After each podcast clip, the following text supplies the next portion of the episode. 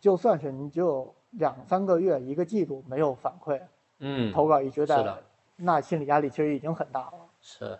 特别是如果还想指着这个来挣钱，那就嗯更难了。对，啊，去年得的银河呃不是星云奖，嗯就华语的星云奖，嗯是一个短篇，嗯呃，写的也是晚清，写的济南，嗯在济南的叫《济南的风筝》。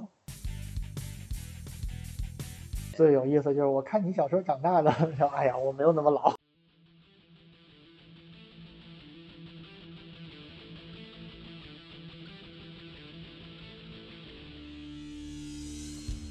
，Hello，大家好，这是深入聊聊的第十三期。然后这一期呢，我们来到了梁老师的家啊，来采访一下梁老师。来，先跟 Hello，家大打家招呼。好，我是梁清散。对，这本书呢是梁老师的新书啊，所以就想跟大呃跟大家介绍一下，梁老师其实之前出了非常多的小说啊，能不能简单给我们讲几部呃，其实我我就是写小说，就写科幻的。啊啊？然而这本书基本上对没有科 幻，对，我也很奇怪，因为这我一看什么变成了拼厨艺，这有点对，然后嗯但是因为我写的多数的小说都是发生在晚清的故事，这个也还是在对晚对清，对，也是晚清对所以这个这一点还是合在一起了。啊。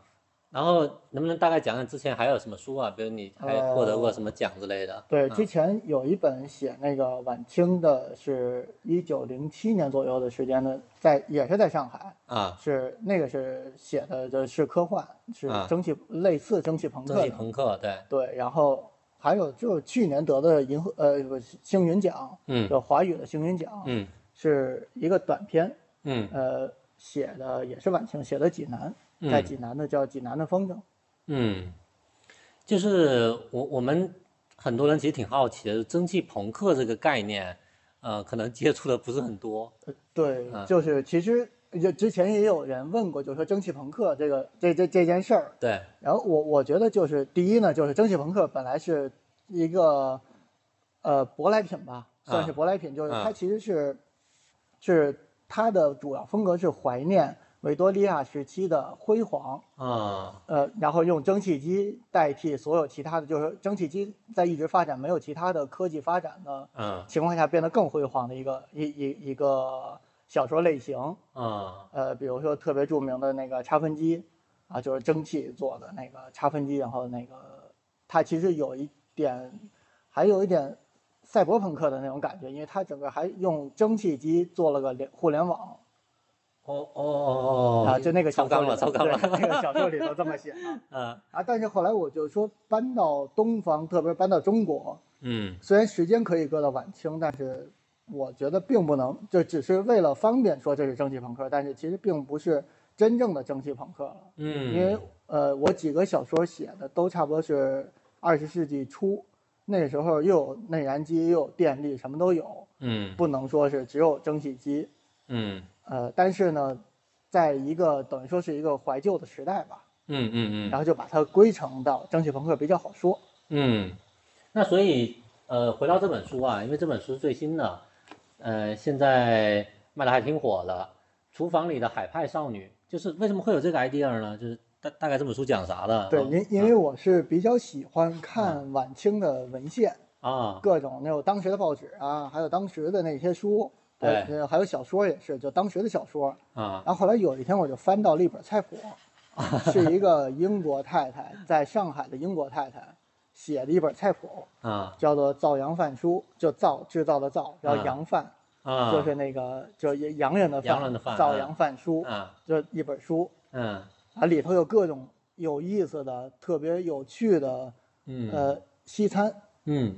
后我想哎这有意思，对，后来就去查，去查，然后还看到就是那个北大夏小红教授写过一篇论文，啊，讲到就是晚清的时候的菜谱嗯的流传，因为其实菜谱这件事儿呢，本来也是一个舶来品，就咱们中国人以前是不会写菜谱的，啊嗯都是文人自己写上，哎，今天我出去钓个鱼，哎，这鱼我回来，呃，觉得我蒸一下吃好吃，嗯这个会这么写上，哎，觉得还能呃散呃发挥一下自己的那个嗯情趣，但是没有会去写这个鱼我应该切几刀，然后搁多少盐，啊嗯搁多少、啊搁多少糖，然后搁多少辣椒，然后就跟实验报告似的，写出一个专门怎么做鱼的这个东西。嗯啊，是其实这个就是等于说这个菜谱在中国是一个外国带来的舶来品，嗯这个舶来品，然后能看到现在能看到唯一的一个晚清的菜谱，就就是西餐菜谱，就是那个造阳饭书，哦然后翻起来就特别有意思。哦，这个意思啊，后来我想，哎，那不如就我就写一个在晚清的时候的开，因为那个时候也有很多的西餐馆了，嗯就中国人自己开的西餐馆叫做翻菜馆，就翻，嗯然后就是，呃，那这样的叫翻菜馆，然后中国人自己开，然后也有改良。我说那我就写一个这个小说吧，就写了这个。嗯嗯嗯嗯，对我我可以念一下这个简介啊。厨房里的海派少女用一道道美味而又特别的海派西餐，讲述美食演变流转下的传奇，以及与餐厅共同成长的五名少女的故事。就我觉得它很有意思的是，你为什么是用少女来这个？ 对，就都是女、啊女孩。这个餐馆里头所有的工作人员、老板，对还有厨师都是女孩。对，为什么这么这么构想呢？呃，其实一个呢是觉得，呃，那要是写成那啊个叫什么来着？之前有一电视剧就讲全聚德的那个，啊，我没突然看想不起过来名字嗯了。然后那不也就也是晚清的事儿，嗯然后就没啥特点嘛。嗯，然后我知道了。就是你光写一个开西餐馆儿，会写成，比如说，虽然我很喜欢深夜食堂，嗯很喜欢就是那个《孤独美食家》之类的这些美食美食的这个漫画啊、小说啊什么的，我都很喜欢。但是如嗯果说还照着这个写、这个模式写，就没太大意思，我就不喜欢、啊，了呃解写的无趣。啊。后来我就觉得，哎，那就都变成少女好了。啊啊从老板开始都是。对还有另外一个，就是因为在十九世纪末的时候，嗯西方的呃女权运动的思想就传到了中国。嗯然后那个时候，其实在中国，呃，大家的思想就是女性呃自我意识的觉醒也是非常强，所以也是一个当时的一个时代时代的代表。嗯，了解了。所以在写作过程中，你觉得嗯最难的点是什么呀？嗯，你说最难的这么说，先说，先问其您，其您对您大概写多久？我想想，这本书差不多三个多月、四个月吧。哦，那还挺快的哦。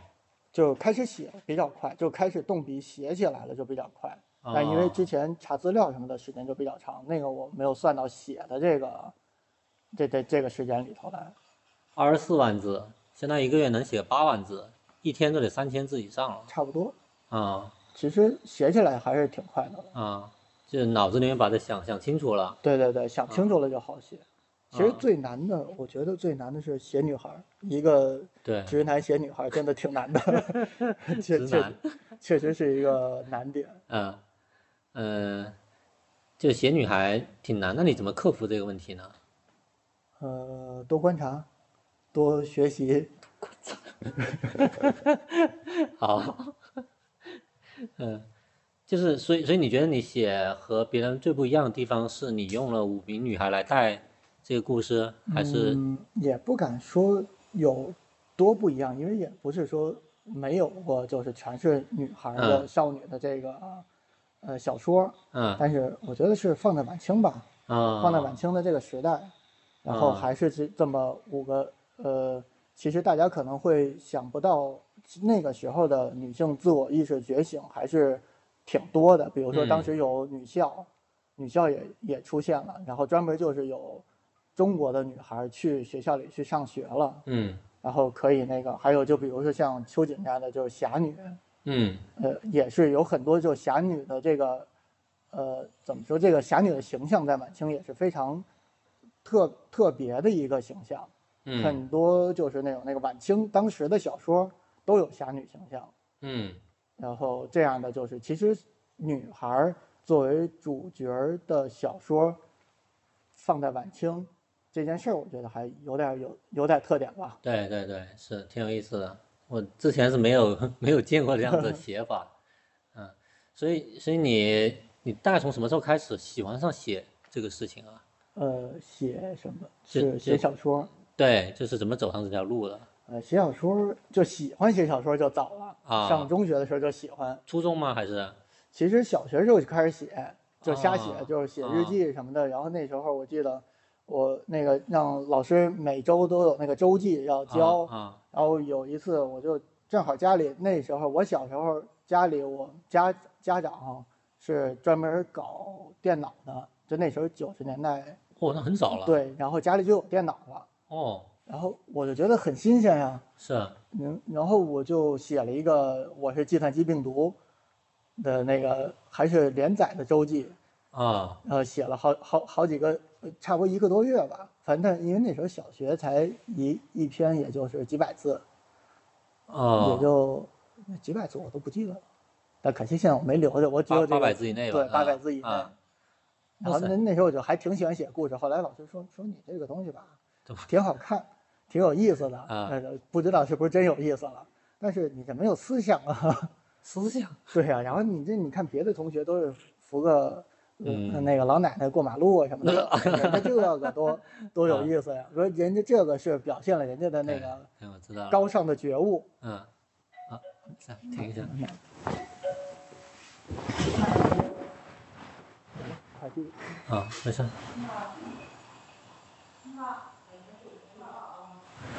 哦，八百字以内。然后后来就说说，那你这都瞎编的故事，没意思。啊，但是反正我小时候就开始喜欢写东西，就喜欢编故事。就你，所以你萌芽其实非常小了，但是那会儿老师有点相当于不是很，不是很帮助你去，对，然后后来上中学的时候玩过一游戏，啊，给我就是启发特别大，什么游戏啊？就叫做《大唐诗录》。大唐，然后诗是那个就诗词的诗，啊录是那个是哪个录来着？应该是那个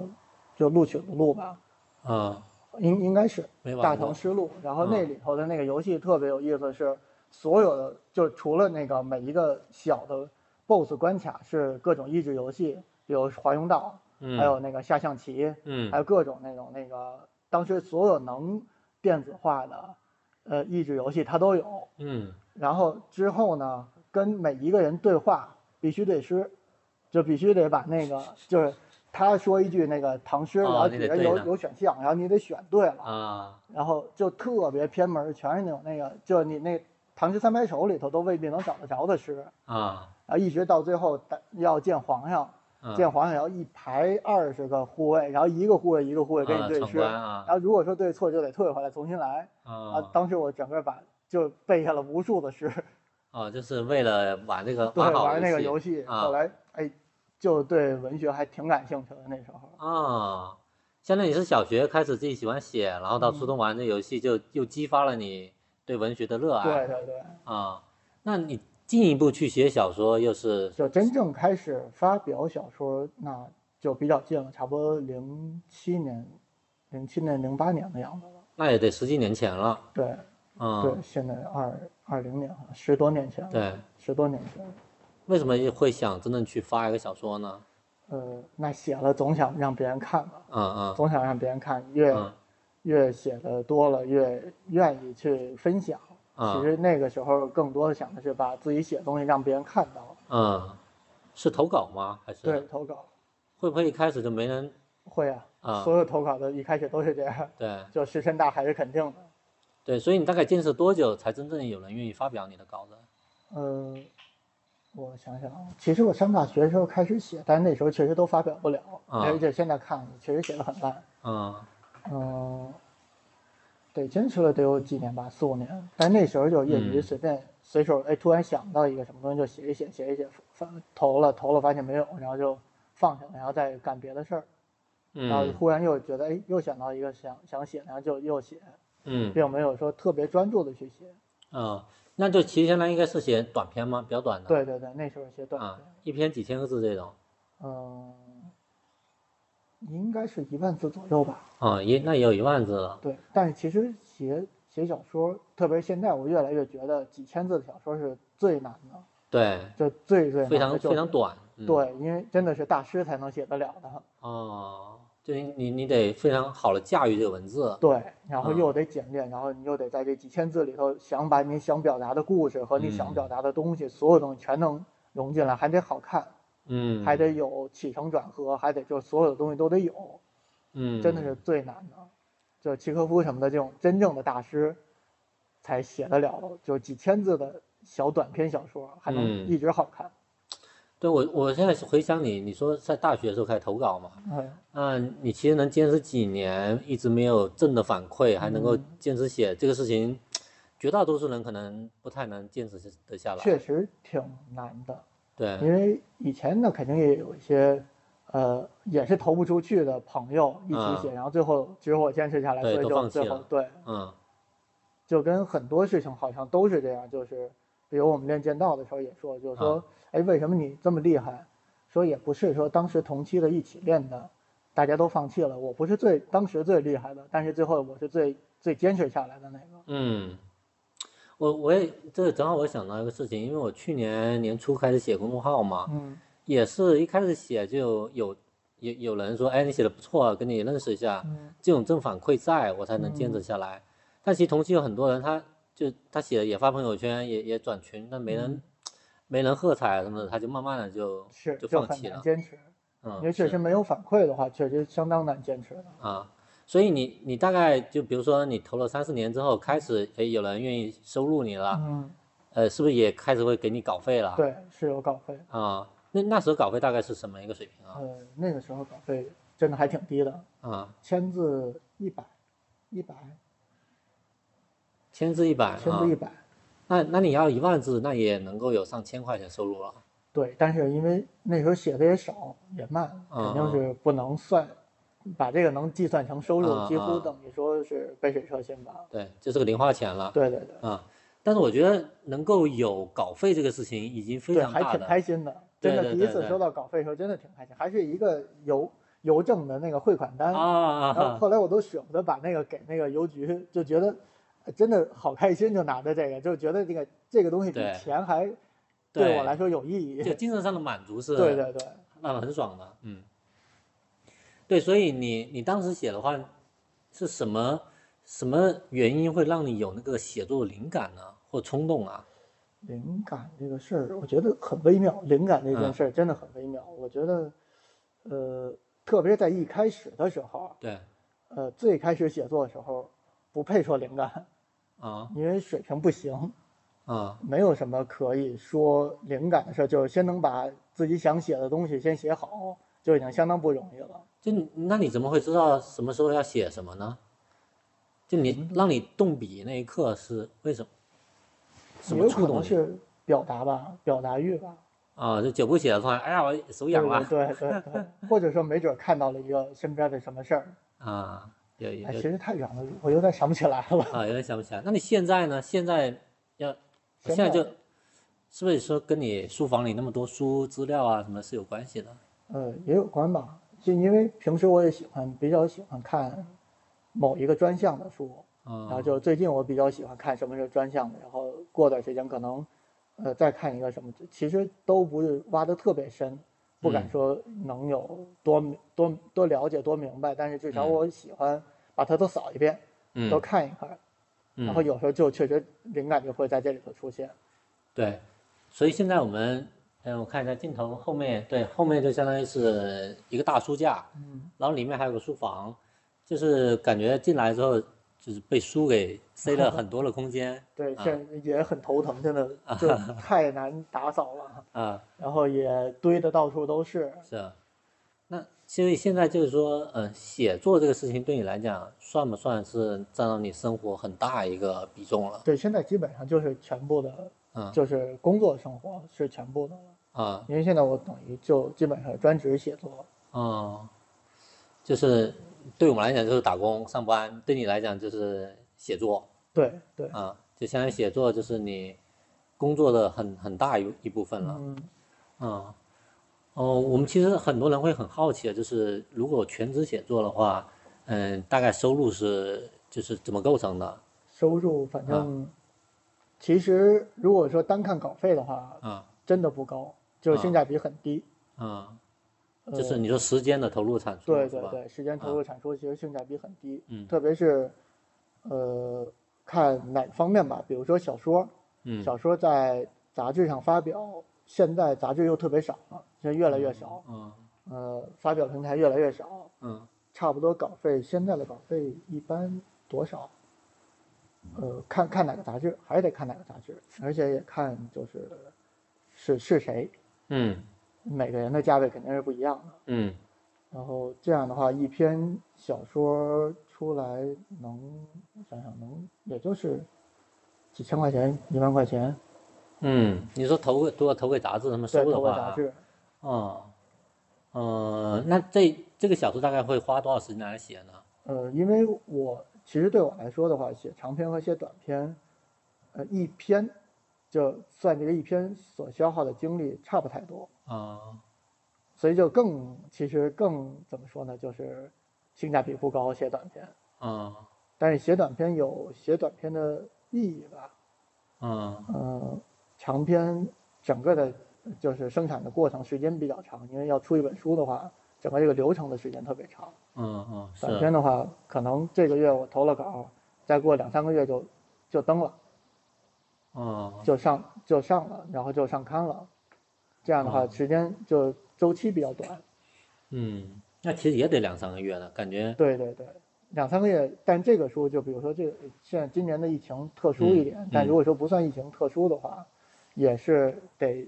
差不多一年的时间。嗯才能真正的面试。从我嗯写完，就是写完之后一年的时间，差不多能面试。嗯，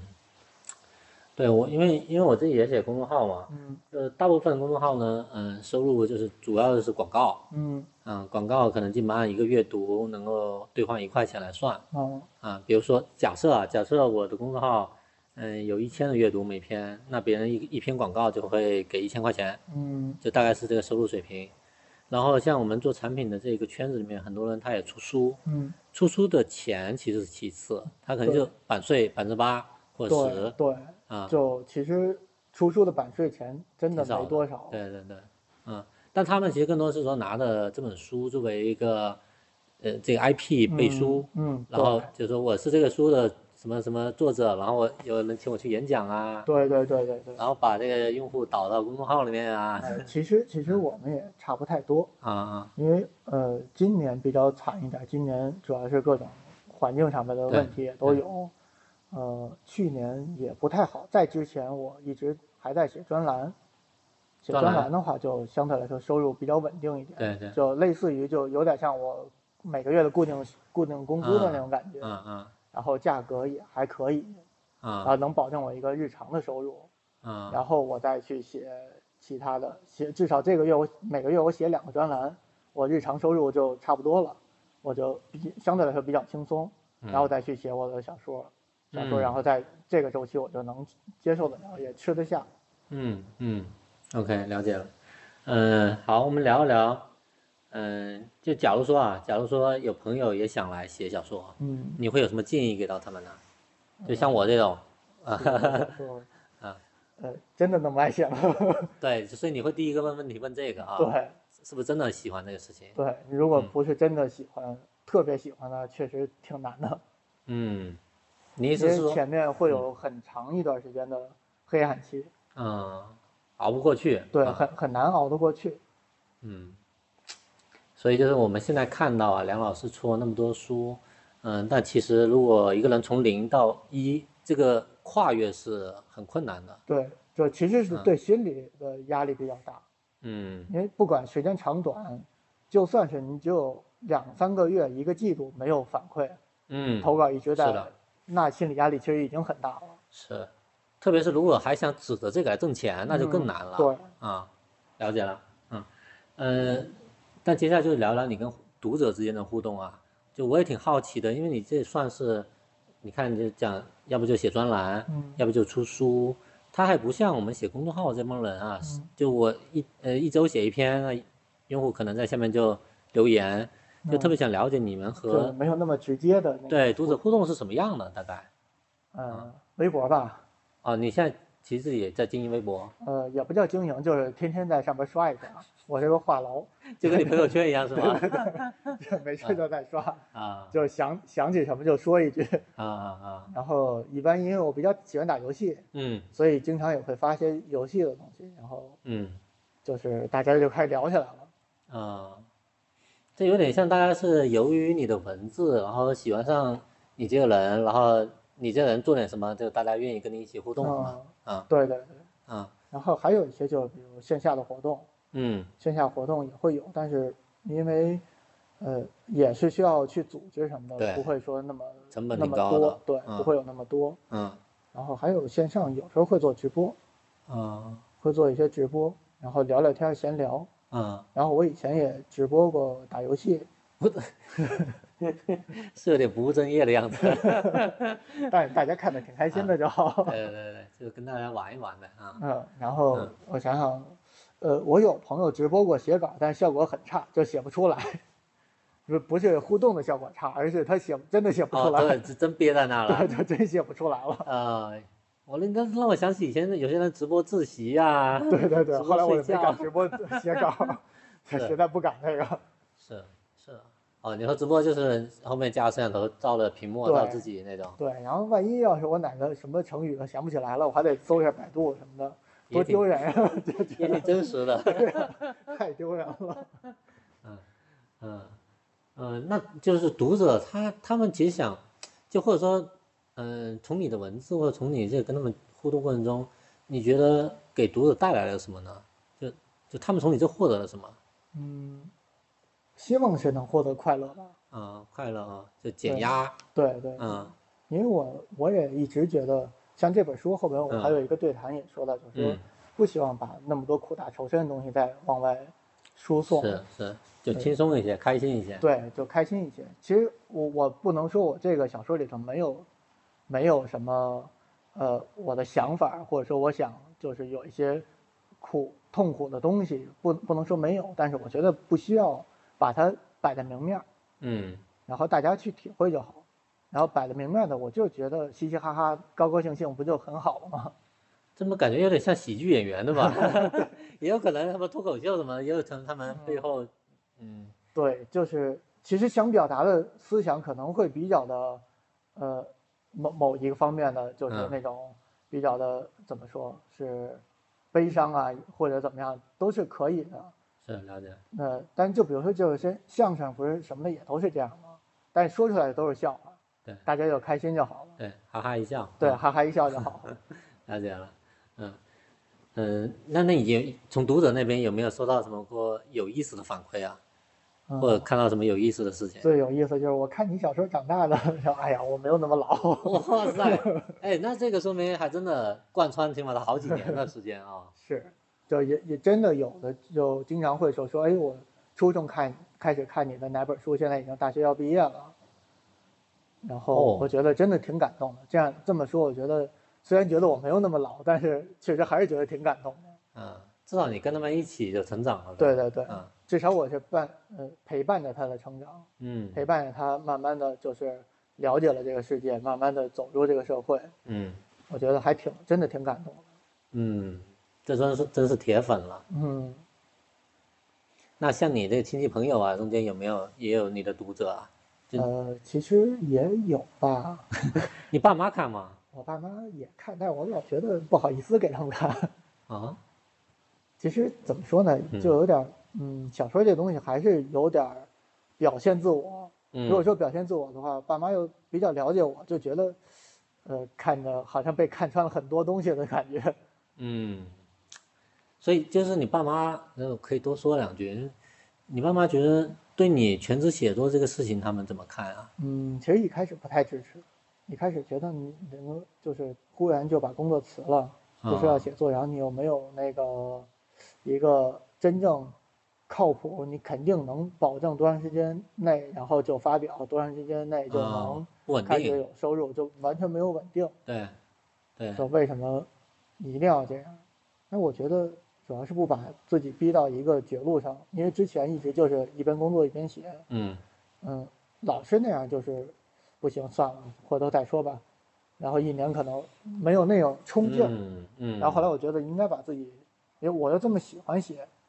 那就应该把自己逼到绝路上，可能才能真的有一个、在这方面有一个出路。呃嗯，如果要如果有有退路，总想着退路。，对对，你从辞职到现在有有多少年了？还全职写？呃，如果算上就辞职的话，我是零八年、零七年、零哦七年辞职，哦，对，零七年还，哎，零六年年底吧，我有点想不起来。哦，那也得十差不几多年了，坚嗯持了，是，啊然后一开始确实挺挺艰难的，嗯，还得靠父母接济啊。对，那时候那只能靠父母接济了。那到现在，他们对你这个事情态度应该也对，还是挺有转变的，觉得啊哎还挺好的。然后对每次哎说又出新书了，就赶紧我也买两本儿。 支持一下自己儿子啊。然 后嗯，我觉得父母都是这样的，嗯就一然开后始还肯定还买了送给亲戚朋友啊什么的。啊啊，挺好的。我觉得有父母支持，就自己也心里会有底一些。 对对对， OK，那你你有没有期待就和你这些读者之间有什么就更深度的交流啊？有没有思考过这事情？嗯，其实我觉得现在还挺好的。啊，就这个，，对，就大家就是嘻嘻哈哈的来聊聊天，想聊什么聊什么，挺好的。嗯，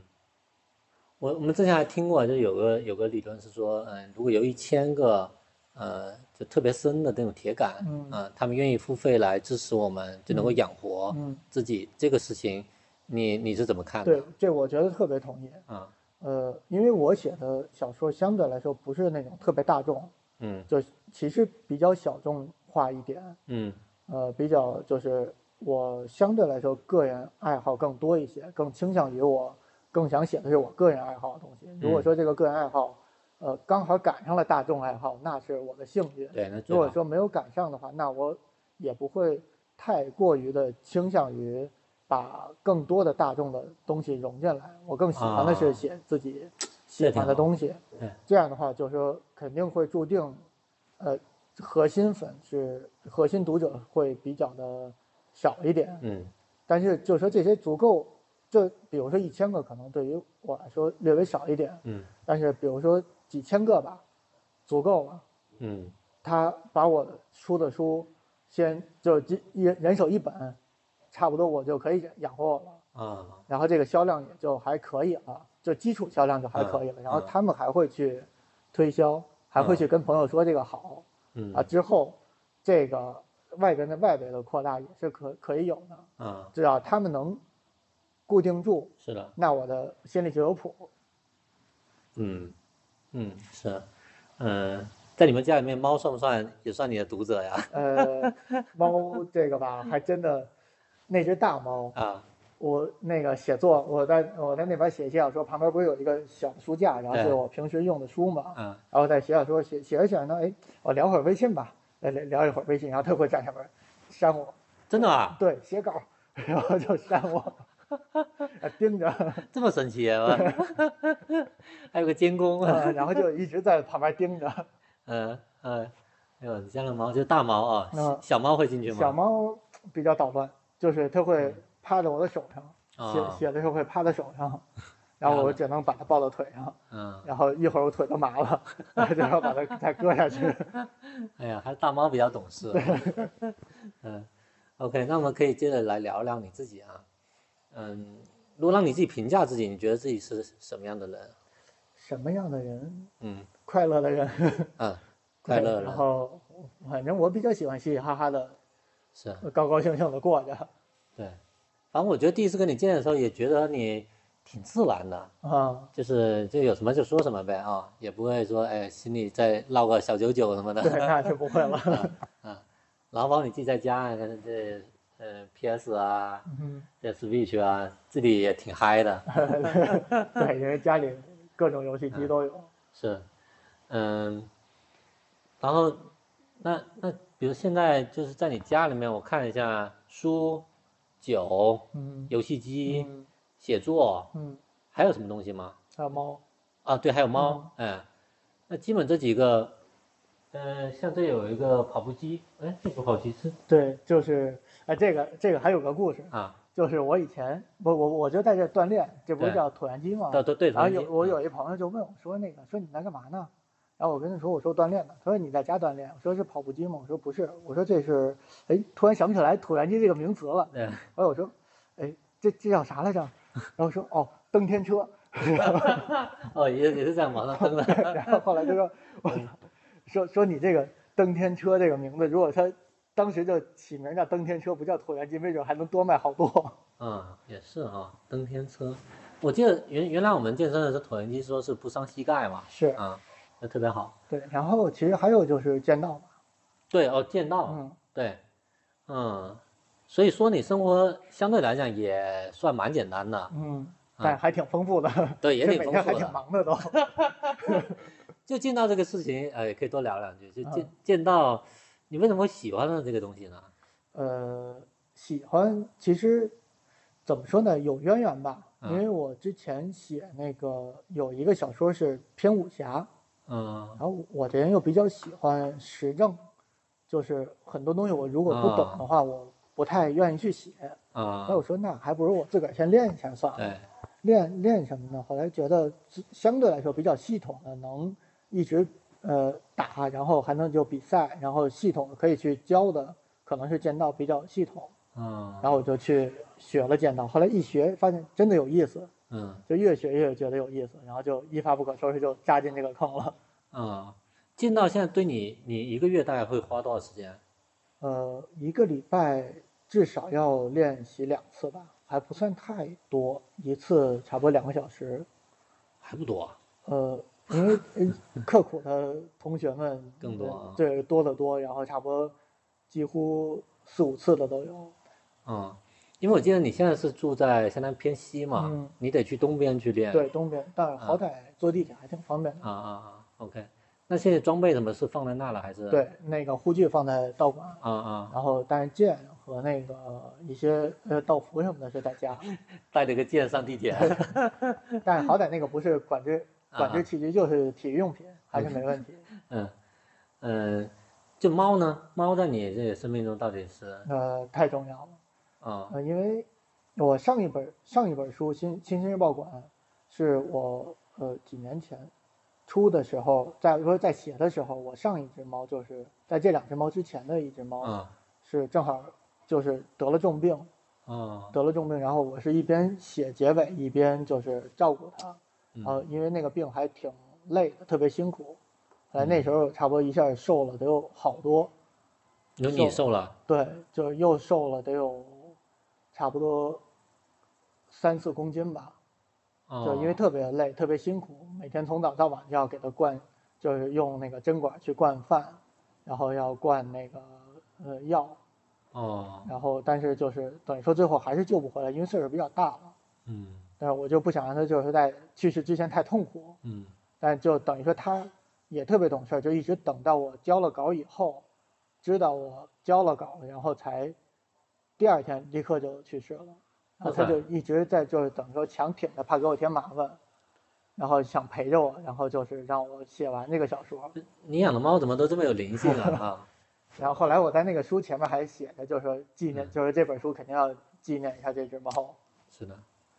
嗯嗯，那所以你现在这个大猫是怎么什么情况下就带回来的？它是跟着我回家了，就大街上跟着就回家了。是吗？哦，特别神奇的一只猫。哦然后它回来的时候就是这么大，哦，就是一只大猫，然后满脸刀疤，一看就是一个社会上的猫。混江湖 了，这对，然后终于就找到了嗯对的人，然后就回来了。 嗯，挺有意思的。嗯，对于你自己来讲，你你有没有想过就就这个人生大概大概是过什么样的？我想或或者你有没有想过最终你想要什么呀？其实我想就是能一直把小说写下去，啊，真的确实太喜欢写小说了。好纯粹啊！啊，嗯，所以就相当于就是这既是兴趣爱好，也是自己生命中的一部分。嗯，对对，嗯，什么情况下可能会写不下去呢？呃，没想过。其实也想过，但是没有想到会有什么样的情况。嗯可能就是最近这段时间把我想能写的都写完了，那我需要去充电，嗯那我需要重新再去找新的领域，比如说，呃，之后我写完这本，就现在我写的这本书还是晚清的，之后我打算不不再写，就暂时先不写晚清，哦因为就是晚清这个东西我已经写了，呃，三三本书，三本长篇，然后还有很多短篇了，就我觉得已经写的差不多了。嗯可以稍微放一放，嗯然后再去开拓其他的领域。嗯再去写，因为我特别不喜欢就是没有变化，嗯就发现我，比如说，甚至于我觉得我这一篇和上一篇写的差不多，嗯，我都觉得很烦，就嗯觉得没意思。嗯嗯，有就现在是能透露吗？就大概会写什么方向？呃，其实现在我在写的是一个科幻武侠，武侠，对，现在写的是写科幻武侠，还是晚生是在广州，嗯广州那边儿。然后后边我有几个想写的，还没有想好具体先写哪个。然哦后有有一个是想写唐代的故事，写柳宗元，呼呼呼呼，然后还有一个是现代的，就啊现代的，然后是一个探险的故事，类似于就是，其实我特别喜欢凡尔纳，特别喜欢凡尔纳，就我觉得凡尔纳的小说是一个又快乐又非常科幻，非常，呃，你想要的任何的科幻都有，而且还就是一种特别积极向上的那种状态在，在在在讲他的这些故事，嗯呃，真的不是只停留在一个少儿读物的这个范围内，任何时期、任何情况下，我重读凡尔纳都会觉得哇，真的好好看，真的有意思。所以我也想嗯写一个类似于，比如说，呃，《机械岛啊》之类的这种冒险的这种，嗯就是凡尔纳式的冒险的故事，嗯，发生在现代。对，发生在现代。哦，我我觉得你这写的就晚清到唐代柳宗元到现代的探险，嗯，这跨度还挺大的啊、对我第一本书其实也写的是现代，是写的现代的北京。啊在在北京发生的故事，就是一些中学生，然后去那个靠这些相对来说超能力，然后去推理的故事。嗯，我我现在觉得就是领域对你来讲应该是就跨领域这事情应该挑战不是特别大。对，但是对，其实嗯不算太大，就是嗯先了解这个领域，然后就可以去把它转化到我的小说里。啊，哎，有没有可能未来就出一门这种类似知乎 Live 这种，就教怎么 从零到一写这东西的？写作这个东西真的可以教，啊我觉得是可以教的，真的没有。不像有的地方说写作是写小说，特别写小说，我呃其他的我不太懂，相对来说会写一点点小说吧。嗯写写小说是可以教的，起承转合怎么做，这个故事应该怎么讲才能好看，嗯呃，人物应该怎么设计才能立体起来，嗯这些东西其实都是技术，嗯这些东西都还没有上升到艺术的这个范围，就跟你在弹琴，你首先先得学会的是那些基基础的这些基础动作，基础的这些这些技术，然后你再说你的表达、你的音乐艺术，那些都还是远远在很久以后，先得把技术练好。嗯这些技术是可以教的，嗯，而且是可以系统的知道该怎么去写。好，我觉得未来你这有可能是一个可以做的，呃，但是我觉得我还早现在水平还不行，还早 啊，对没没关系啊。这我我刚才想到这个事情是为什么呢？因因为我因为我从去年开始到现在自己写作之后，我也发现其实自己写来写去啊，嗯。来回拓展可能是因为我自己写互联网产品的东西，可能不同产品，但是我分析他们那个思路可能是，呃，有一套就大概框架的。对，那个框架其实一开始写的时候可能模糊，但你越往越往后写越清晰，嗯就知道自己大概怎么想了，能够把这事情给想明白。嗯那就像你一样，你说拿了个题材，或自己有什么灵感，怎么样从零到一能够把这东西给放到纸面上，啊，那顺着这个思路呢，呃，我觉得有可能就像你的读者中间有一些人他是也想去尝试的，嗯呃，就就因为原来我我有一个认识的哥们儿，他自己也是写这种公众号，嗯然后他就嗯、呃在他的读者群里面整了一个类似于写作训练营，然后就巴拉巴拉就大概几讲怎么写，然后还带大家来练，嗯就就有人就大家愿意为这个付付一些费用嘛，啊，就这这事情还挺对，好，其实嗯还是可以的。可以的，真的可以，因为讲实话，我觉得愿想写作的人还是不少嗯啊，只是说他怎么怎么去写，就很多人他就出发那一下是，嗯，就是其实我呃有时候不太呃同意，就是以前的那些老一辈的，就是说写写小对说、对写作是没嗯法教的，嗯作家是没法教出来的，肯定可以这样，是可以教的，对真的是可以教的，只不过就是你要说能写到多高的水平，这是真的教不了的，对这是要靠悟性，就是师傅带进门了。对对对然后这但进门这件事儿是可以教的。对对对。呃，我记得原来我听那个黄章进，就嗯大象公会那个创始人，嗯他在知乎 Live 上也讲怎么写作，就嗯他讲的是非虚构写作嗯啊，嗯，但就他们的就他那个课我听下来意思就是，呃，从入门到就是熟手这个水平，完全是能够通过大量的训练嗯对达到的，对比如一年之内就能对，到那个水平，只是说你从熟手到高手嗯那个跨越是，那是看自己的。哎，对对对，也看一些悟性对， ，OK，嗯，你你你像你像你这种就是把写作当做工作，嗯，有没有什么时候是会失眠啊？失眠，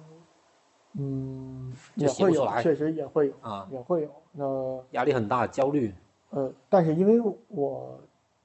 呃，可以就是说是二十四小时工作，因嗯为我做梦的时候也是一直在构 思，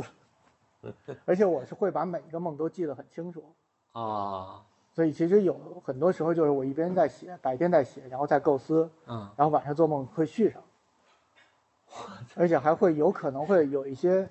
呃，不一样的，就是嗯可能是我在清醒的时候想不到的点，在嗯梦里然后就会出现。潜意识就开始自己在对跑了对，对， 然后跑跑跑，哎，这么也合理，然后嗯可能我会突然就醒了，嗯啊，旁边手机然后就赶紧就先在手机上记下来。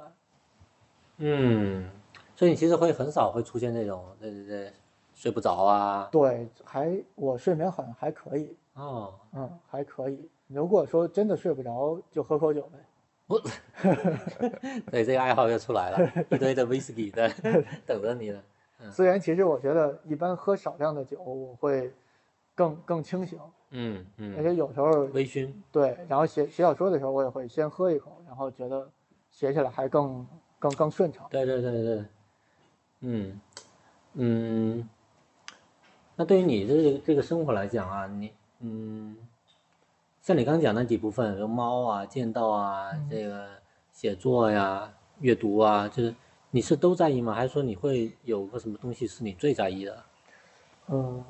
好像我我还都挺在意的。嗯，就都是你生命中不可或缺的。嗯，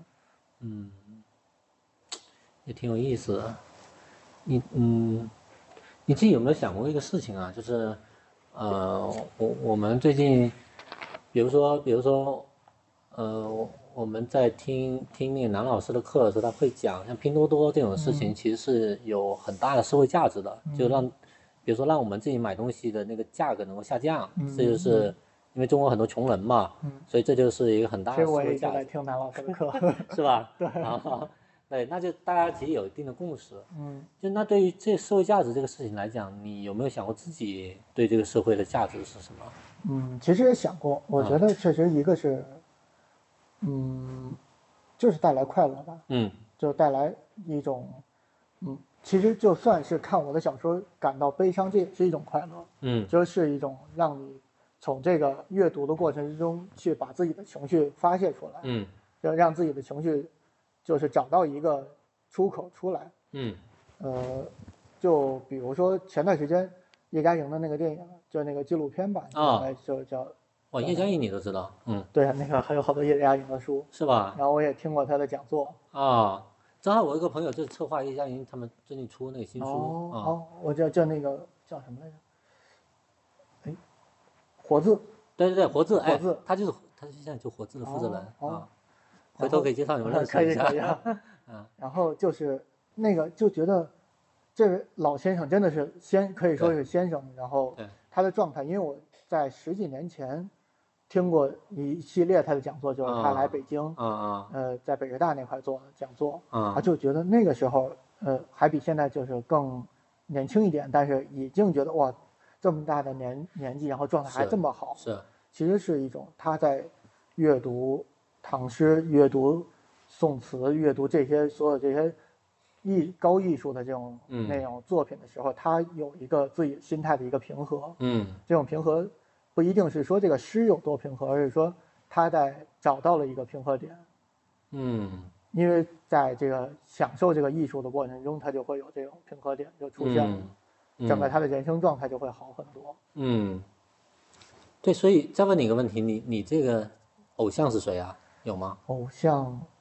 可以说没有真正单一的偶像，但又啊可以说太多偶像。 有些欣赏的人是吧？对对对，啊，就太多的欣赏的人也是有。对，可以后说两个嗯，因为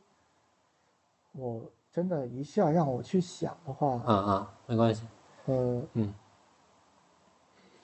只每每一个其实都是怎么说都对是，比如叶嘉某莹也算嘛？，对叶嘉莹真嗯的也可以嗯算，确实也是非常敬佩，嗯，可以说是敬佩。凡尔纳也算。对，反正大家也算 对，刚刚都聊了。对，嗯然后像嗯，突然一说吧，有点嗯想、想不起来，就是嗯，没关系。我我们下一个问题了。嗯嗯，因为因为你像前面我听你讲，你是小学的时候开始萌发写作这种意识，然后到初中听玩了这个游戏，那么到大学开始写。如果让你现在和自己小学的时候、初中的时候、大学的时候，你让你对他们来个简单对话，你会跟对他们说啥呀？我觉得挺好，坚持下来就好， 啊、就一定要坚持下来就好了。啊，嗯，我我想我现在想一想是，你比如小学的时候，就那会儿老师其实不太理解你嗯啊，嗯，有一种可能呢，就是会就自尊心其实会被打击嘛其实会有一点吧，啊，嗯，甚至有些人如果在你那种情况，可能就会放弃了这种嗯想法，就变成去写着扶老奶奶过马路啊可能我觉得现在回想起来，小学也可能算是放弃吧， 啊就也就不再写那样的了，啊，嗯就该写什么写什么呗。嗯嗯，也不想变得那么特色，就各色的哦那种感觉，在班里头也不舒服嘛。啊，太好特立独行了，哦对，嗯嗯，然后初中，然后又玩那个游戏，然后嗯又因为我表姐是一个文艺女青年，然后经常会聊到各种小说，然后在嗯初中的时候开始就是，那个时候真的，我我现在一直觉得世界名著嗯，都应该在初高中看，是的，因为虽然你看不懂，但那时候有时间，嗯。有好多其实我觉得有好多不好看，现在看我可能真的看不进去了，嗯，但是不看又是一个人生的缺失。是的，就是它的那种可阅读性并没有那么高，但是它真的应该读，应该多读多读到这些东西。然后我也挺感谢那时候我表姐经常会给我带带回来这种那个世界名著来看。啊啊而熏那时陶候了对嗯那时候又反正又又是，嗯，没有什么书看，然后嗯拿什么书就看什么书，对对对，然后就就开始翻一一一本一本翻，然后又看不太懂，然后但都看了嗯啊，觉得也有意思。嗯，OK，行，我们今天聊也差不多，嗯好，也特别感谢梁老师来做客啊，嗯，回头我可以在视频下面、音频下面把你，你你现在主要还是微博是吗？呃，对，啊，回头我们可以把那个微博名称给放上来，好 啊吧让大家都跟你一起嗨一下，嗯，好吧？所以大家可以一起玩游戏嘛。 对对对对对对，特别资深的一个游戏迷嘛，干了各种 VR，这啊个都都给设备都很全。行，那观众朋友们、听众朋友们，我们就拜拜了，嗯，大家啊拜拜。拜拜，好，下次再聊，嗯。 Hold up.